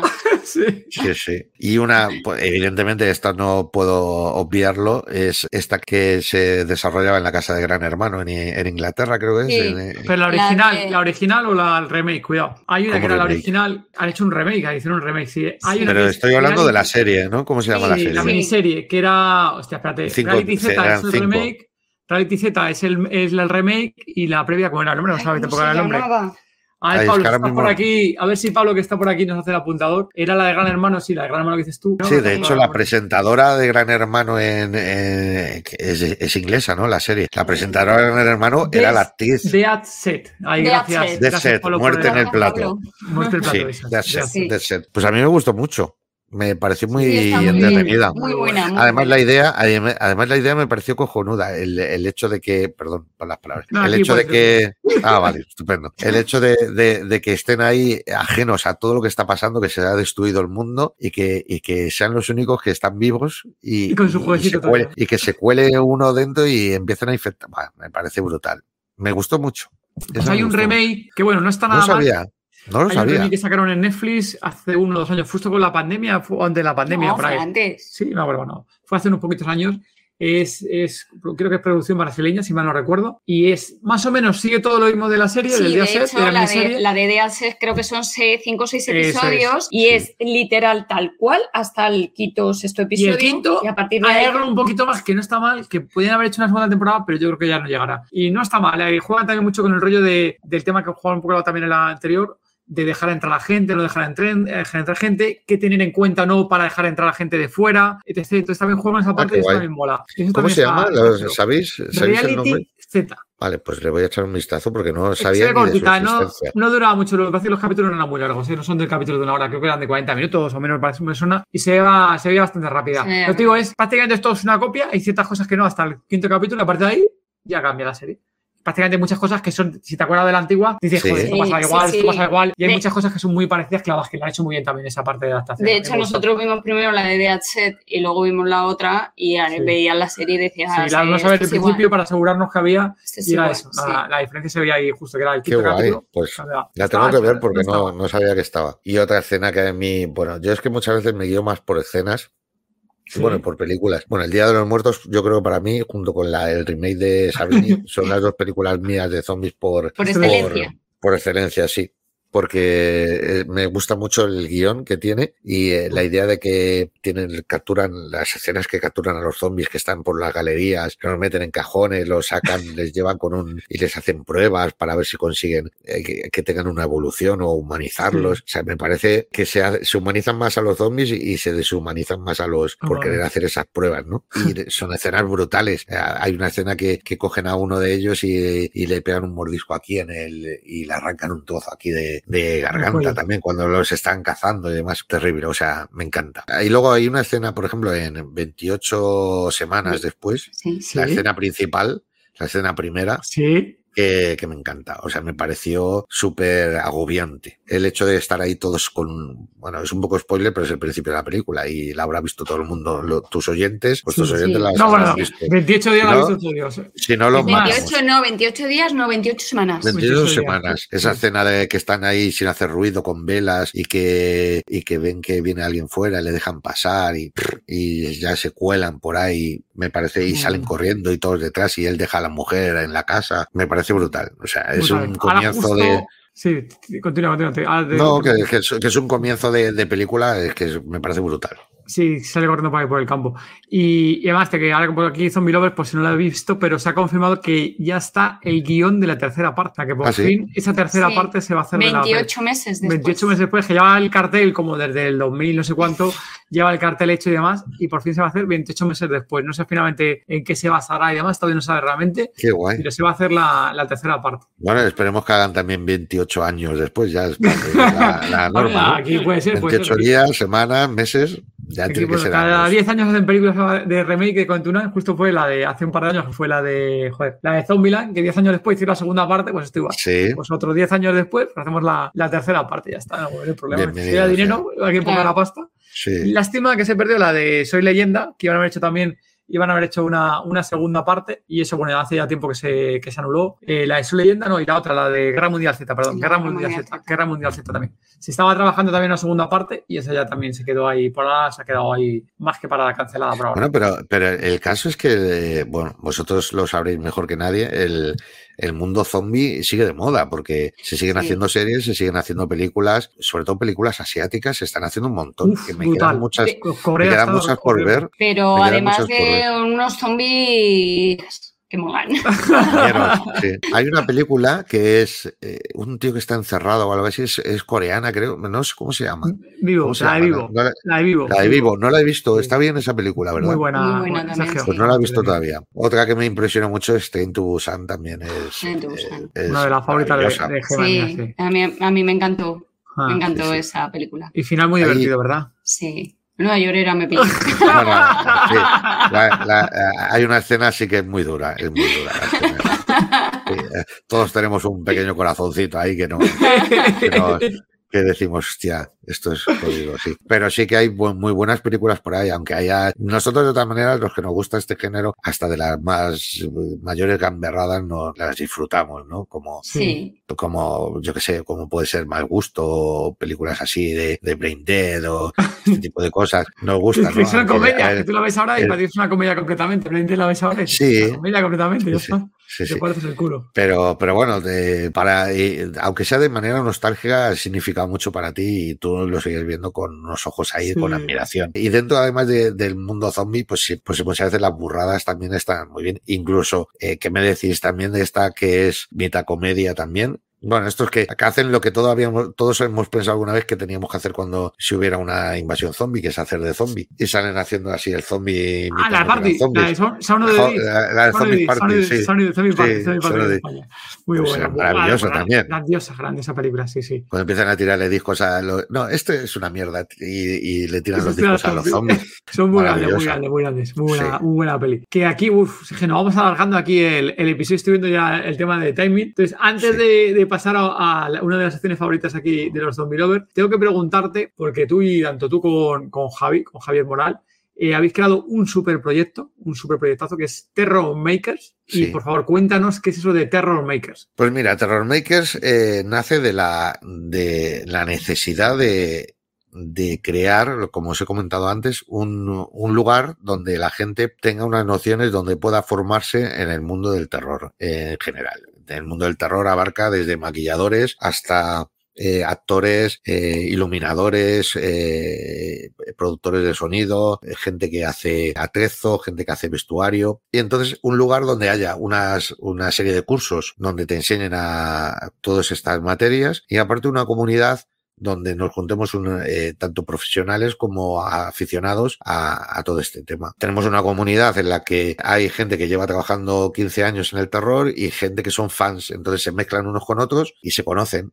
Y es maravilloso, hay eh, un montón de canales, tanto de cine como de atezo, como de acting, como de canales dedicados en Discord, donde todo el mundo habla, se va haciendo cada vez una bola más grande de información muy buena, porque hay gente muy profesional dentro de la comunidad que han hecho un montón de cosas. Entonces, al final es un sitio súper valioso creado por la gente que está allí en la comunidad. Y bueno, nosotros, yo como por ejemplo eh, soy el que edita los vídeos y, demás, pues lo que trato es de transmitir todo lo que te he comentado, las cosas, los, los tips, que son muchos, muchísimos en cuanto a acting de terror, y transmitirlo por medio de cursos que principio, al principio lo hicimos de manera presencial y luego a raíz de la pandemia pues eh, pensamos en hacerlo de esta manera. Entonces pues montones de cursos de actuación, de maquillaje y demás más lo que es una parte, porque esto es una parte de membresía, hay membresías con cursos y mensuales y demás, pero hay una parte abierta también en la que recopilamos muchos vídeos antiguos que tienen que ver con el pasaje del terror y yo tenía mucho material de, de todo esto, más, más, gente que conocía yo, amiguetes que también me han pasado cosas y me han pasado material y, y, bueno, los compartimos ahí y luego hicimos el tema del podcast también. Entonces, bueno, va creciendo poco a poco más,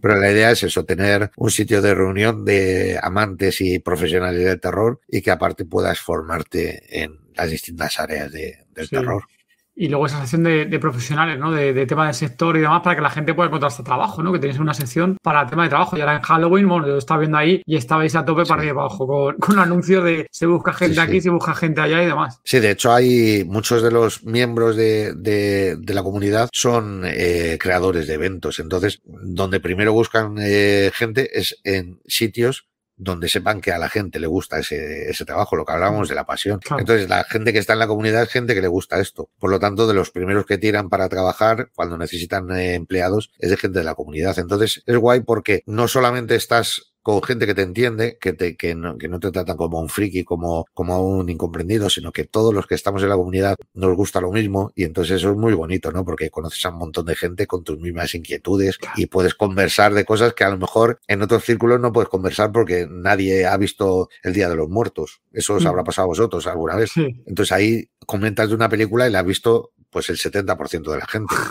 Entonces es muy distinto, ya te sientes como en casa. En, en, otro, en otro grupo de gente eso no pasa igual, está claro. Claro, eso está, y entonces es guay por eso, pero es que además a nivel laboral y a nivel de oportunidad laboral, pues eh, hay mucha gente de la que ha entrado ahí siendo fans de pasajes del terror y fans de eventos de terror que han terminado cumpliendo su sueño de trabajar en uno de ellos o de crear uno de ellos. De hecho, entre muchos miembros de la comunidad crearon el año pasado eh, la HorrorCon, que es eh, la primera, el primer evento de, dedicado al terror en, en, en, España. Entonces, fíjate, ¿no? Y todo esto por las inquietudes que, que, toda la gente que está ahí, que tiene y los conocimientos, mezclado con las ganas, la pasión, pues surgen estas cosas, este tipo de Joder, cosas. Qué bien ahí, Sergio. No, aparte lo tenéis muy bien montado ahí. Está, la general está muy bien. Y luego encima voy a leer aquí un par de nombres para que lo, los que son que están escuchando. Tenéis una parte que tenéis puesto los grandes del cine terror, ya son miembros de Terror Maker, solo faltas sí. tú. Y luego tenéis ahí, oye, pues miembros honoríficos que tenéis en la comunidad, ¿no? Y veo aquí sí, personas sí, que han grabado vídeos para vosotros, que tengo por aquí puesto Ken Kirsinger, a ver si lo muy bien, que es el que interpretó a, ¿no? A, este, a Jason. A Jason, de, de, a Jason, en, Jason en, Freddy,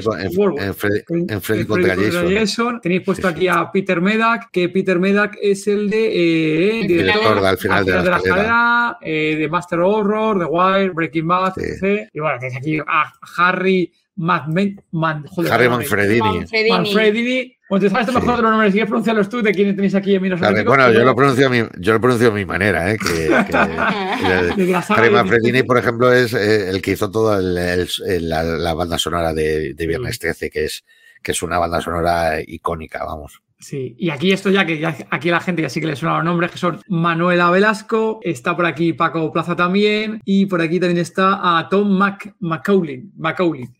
El Sí. director de la película, Viernes 13, la, la sexta, ¿no? La sexta parte, sí. Sí, sí, sí, sí. O sea, Gran tenéis ahí- película. Solamente ahí eh, con ese cartalón que tenéis ahí en la Hunt, macho, de verdad, eh, Sí, no sé sí. cómo la gente no está pinchando directamente y pidiendo información y demás. Y luego comentar que tenéis una parte gratuita, ¿no? También hay una parte, hay un Discord que tenéis abierto, que a día de hoy, por lo menos a día de hoy, es gratuito y la gente puede entrar ahí, Sergio, ¿no? Sí, sí, sí, sí, con canales más limitados, pero donde vas a encontrar a un montón de gente con la que conversar y, y ya te digo, es que es un ambiente tan chulo, tan bueno, que la gente está encantada, ¿no? Además, los profesionales, no hay, no hay piques, no hay, no hay egos, es decir, hay gente que, que hace unas barbaridades a nivel laboral, a nivel de trabajo, de, de creación de máscaras y demás, y ellos cuentan ahí lo que necesiten, y si, si un chaval cualquiera les pregunta, oye, ¿cómo se hace esto? ¿Cómo harías, ¿Cómo harías esta máscara? Mira, te voy a poner un ejemplo de algo que no puedes preguntar en cualquier sitio, que es uno que quería hacer lo más parecido a heces. Quería, por decirlo de esta manera fina, ¿no? Quería hacer un espectáculo en el que fuera con una palangana y se echara y cogiera Hostia. mierda de la palangana y se la echara por la cara y tal. Entonces, ¿que ¿cómo lo podía hacer? Entonces,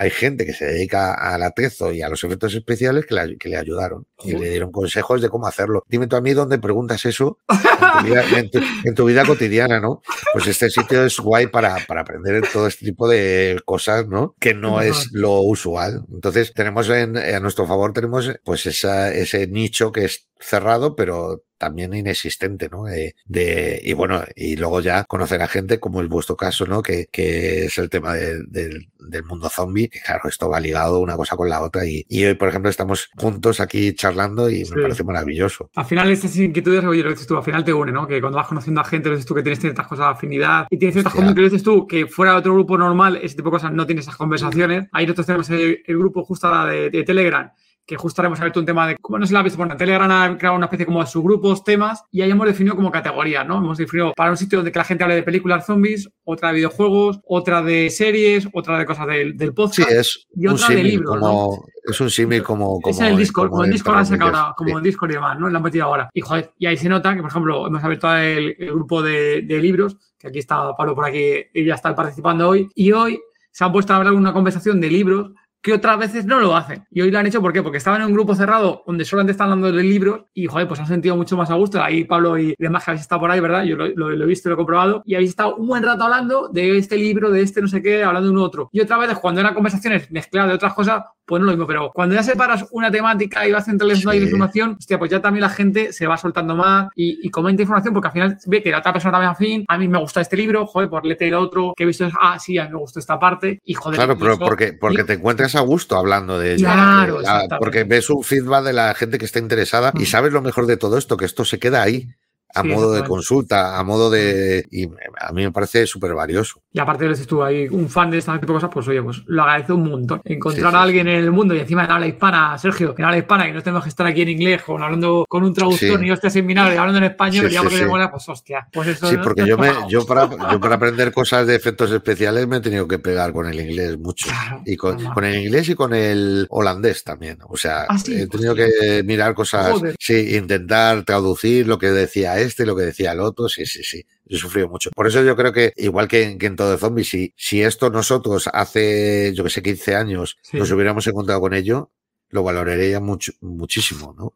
El, Sí. el que, el que alguien tuviera, eh, el encontrar un sitio, porque por entonces yo me acuerdo que había foros de terror, de cine de terror, había foros de, pero eran muy poquitos. Sí, Eso- tenías yo de que cine más en general y no tienes algo muy algo más de nicho o algo más inventado. exacto. Era muy genérico, era muy genérico y eh, películas de acción y pocas más cosas de tipo. También es cierto que, que el tema del terror ha ido pasando el tiempo y oye, y ha ido, ha ido creciendo un montón y oye, el tipo de películas en tecnología, en CGI, todo el rollo y demás, pero bueno, Sí. es, es difícil muchas veces encontrar a gente afín con las redes sociales, pues oye, eso también que, que hemos conseguido, ¿no? Sí, eso ha ayudado mucho, claro, Sí. indudablemente. Antes, cuando no había redes sociales ni había internet, si me apuras, a ver dónde consultabas algo así, ¿no? Nada, Ahora, Por preguntarse en algún lado acaban llamando a la policía que este es un lunático que, que va a acabar matando a alguien, alguna cosa de ese tipo. como no, no tuvieras un amigo que fuera médico forense o algo, que te, que Sí, te sí, dijera un no, poco no, no. mal, jodido, ya te digo yo. A la cárcel iba a si es un asesino. Sí, sí, pero bueno, ahora por, por, por fortuna ya es más Sí. sencillo y, y, y bueno, es guay poder juntar a gente que tenga esa misma pasión que, que tú. Zombie Lover, esperamos que estés disfrutando del episodio, tanto como nosotros en grabarlo. Si te está gustando el episodio, te agradecemos que dejes un comentario en iVoox, En Apple Podcast en YouTube. o que nos dejes estrellitas en Spotify. Continuamos con el podcast. ¿A qué sección hemos llegado, Gema? A la sección Apocalipsis. Esta sección te voy a hacer dos preguntas y Vale. tú me tienes que contestar lo que tú harías. Venga, vamos a ello. Si te convirtieras en zombie, ¿quién sería tu primera víctima? Hostia, mi primera víctima. Pues, mira, yo creo que haría una cosa que, que yo pienso muchas veces si me convertiría, si me convirtiera en zombie sería una putada, que es que te quedaras encerrado como, como en Walking Dead del, per- perdóname que, que me voy por los, me voy por otro lado.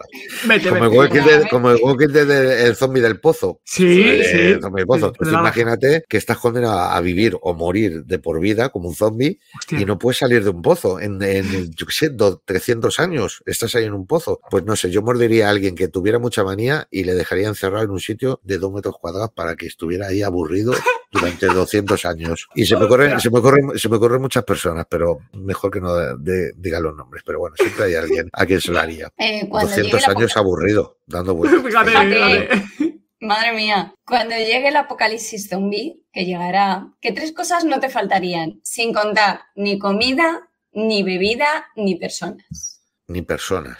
Que ya lo tienes, Bueno, ahora- eso lo Eh, tienes se ya. supone que eso ya lo tienes. Vale. Está servido en esa parte. Bueno, armas, por supuesto. Vale. Eh, el- ¿Qué arma? ¿Qué arma elegiría Sergio para un apocalipsis zombie? No sé, molaría tener un armero ahí con para poder hacer. A ver, es un poco, eh, es un poco como pasaban Amanecer de los Muertos que se subían a, a disparar a la gente desde arriba. Es Sí. un poco así, pero la verdad es que, que molaría, ¿no? Con zombies. Y siempre me han atraído mucho las ballestas, por ejemplo. Las ballestas son Las maravillosas. ballestas tipo Daryl. Además, que son silenciosas y si no quieres eh, que te descubran, yo creo que sería lo guay. Pues Mantienes la una, una ballesta con una con flechas infinitas. ¿Vale? Eso sería una cosa. que has dicho? Tres cosas. Sí, ¿Qué más?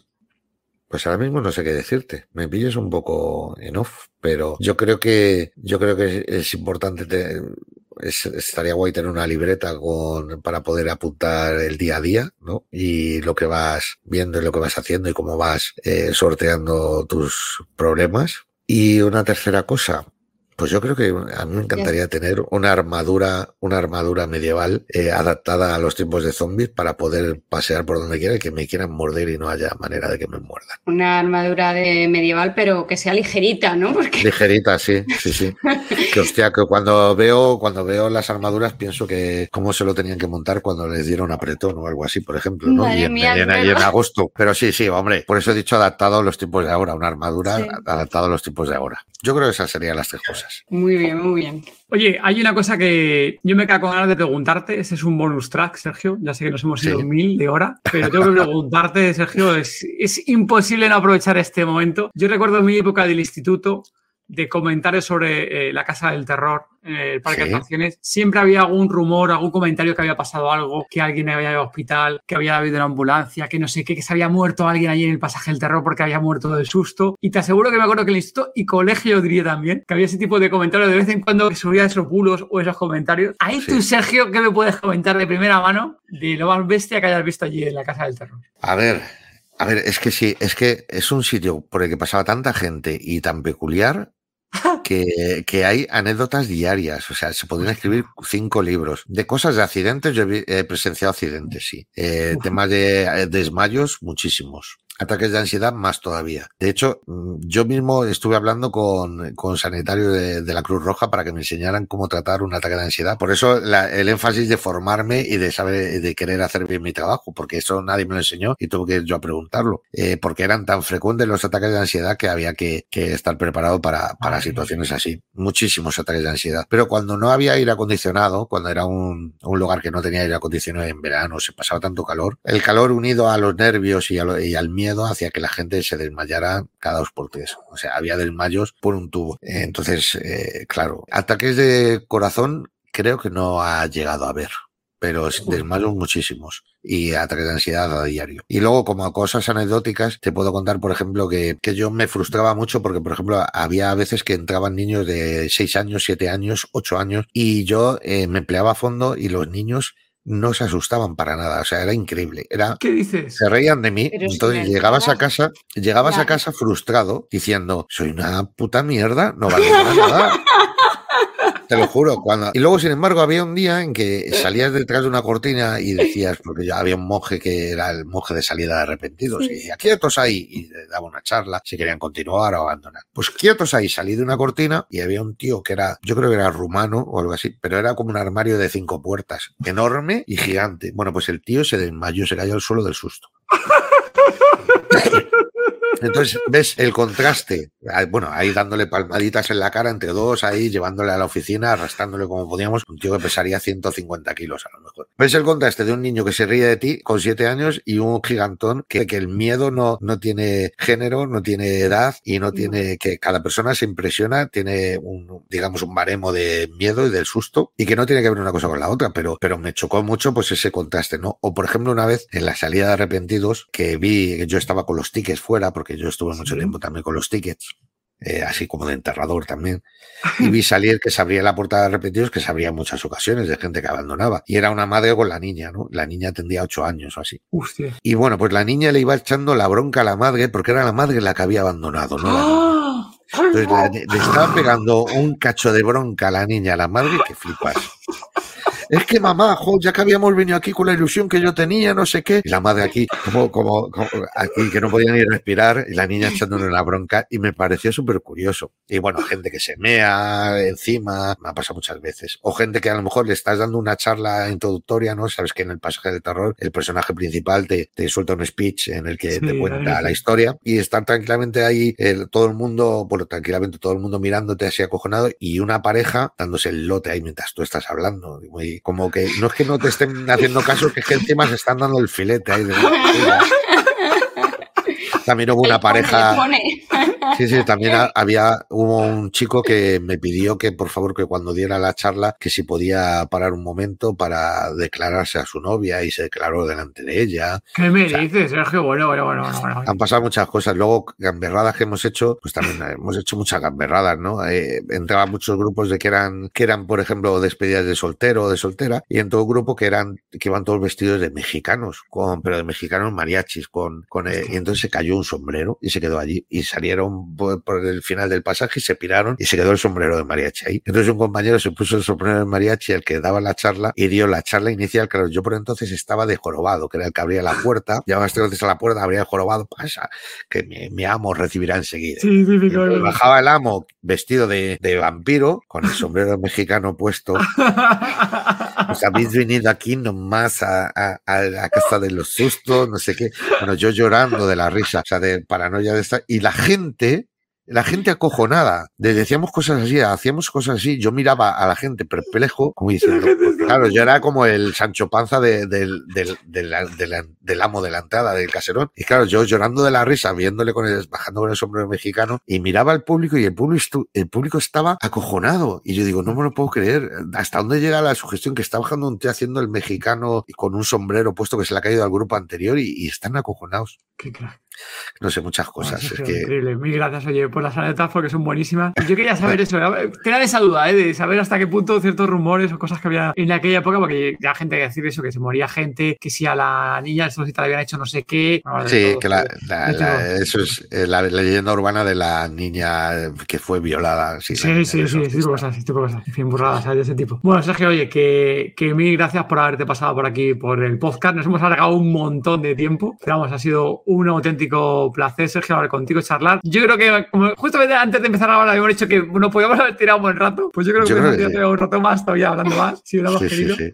Pero bueno, Cuando se está a gracias. gusto, cuando, cuando se está a gusto, eh, se, se pasa el tiempo volando. Os Sí. doy las gracias a vosotros por proponerme eh, este, este podcast y la verdad que ha sido un placer, muy a gusto con vosotros. Igualmente, eh, Sergio, si haces favor, di donde aquí al resto de Zombie Lover, dónde pueden encontrarte, dónde pueden encontrar Terror Maker y demás, comenta ahí dónde pueden eh, encontraros. Bueno, pues las redes sociales son todas iguales, Terror Makers y, bueno, sobre todo la, plataforma es terrormakers.com y bueno, ya eh, os, os digo que tenéis muchas secciones gratuitas, ¿no? De libres y que podéis echar un vistazo y ver lo que se cuece allí. Y oye, que ahora es muy fácil entrar en la comunidad y eh, acceder a una serie de canales que son eh, gratuitos y que aprovechéis para que veáis el buen rollo que hay y que todos los que estamos ahí nos entendemos entre todos. Entonces se forma, se forma una comunidad muy bonita y muy, muy sanota y yo os va a gustar. Le echéis un vistazo. Está mucho. Nosotros también estamos por ahí metidos, José Páez Lovers, estamos por ahí metidos también en la comunidad. Allí. Y de vez en cuando pues, comentamos cosas. Cuando nos da la vida, pues de vez en cuando leemos cosas y comentamos cosas también por ahí. Sí, sí, sí. El tiempo, el tiempo. Qué importante es. Bueno, Sergio, pues hasta aquí de eh, la, charla de hoy, que mil gracias y un fuerte abrazo. gracias, a vosotros. Un abrazo, chicos. Disponéis de las notas del episodio en Si queréis hablar con nosotros o con el resto de zombie lovers, uniros al grupo de Telegram. Es totalmente gratuito. Podéis encontrarnos como Todo de Zombie. Muchas gracias por habernos escuchado. Gracias por vuestro apoyo en Patreon, vuestros comentarios en iVoox y vuestras 5 estrellas en Apple Podcast y Spotify. Y sobre todo por apoyar este género. Adiós. Chao.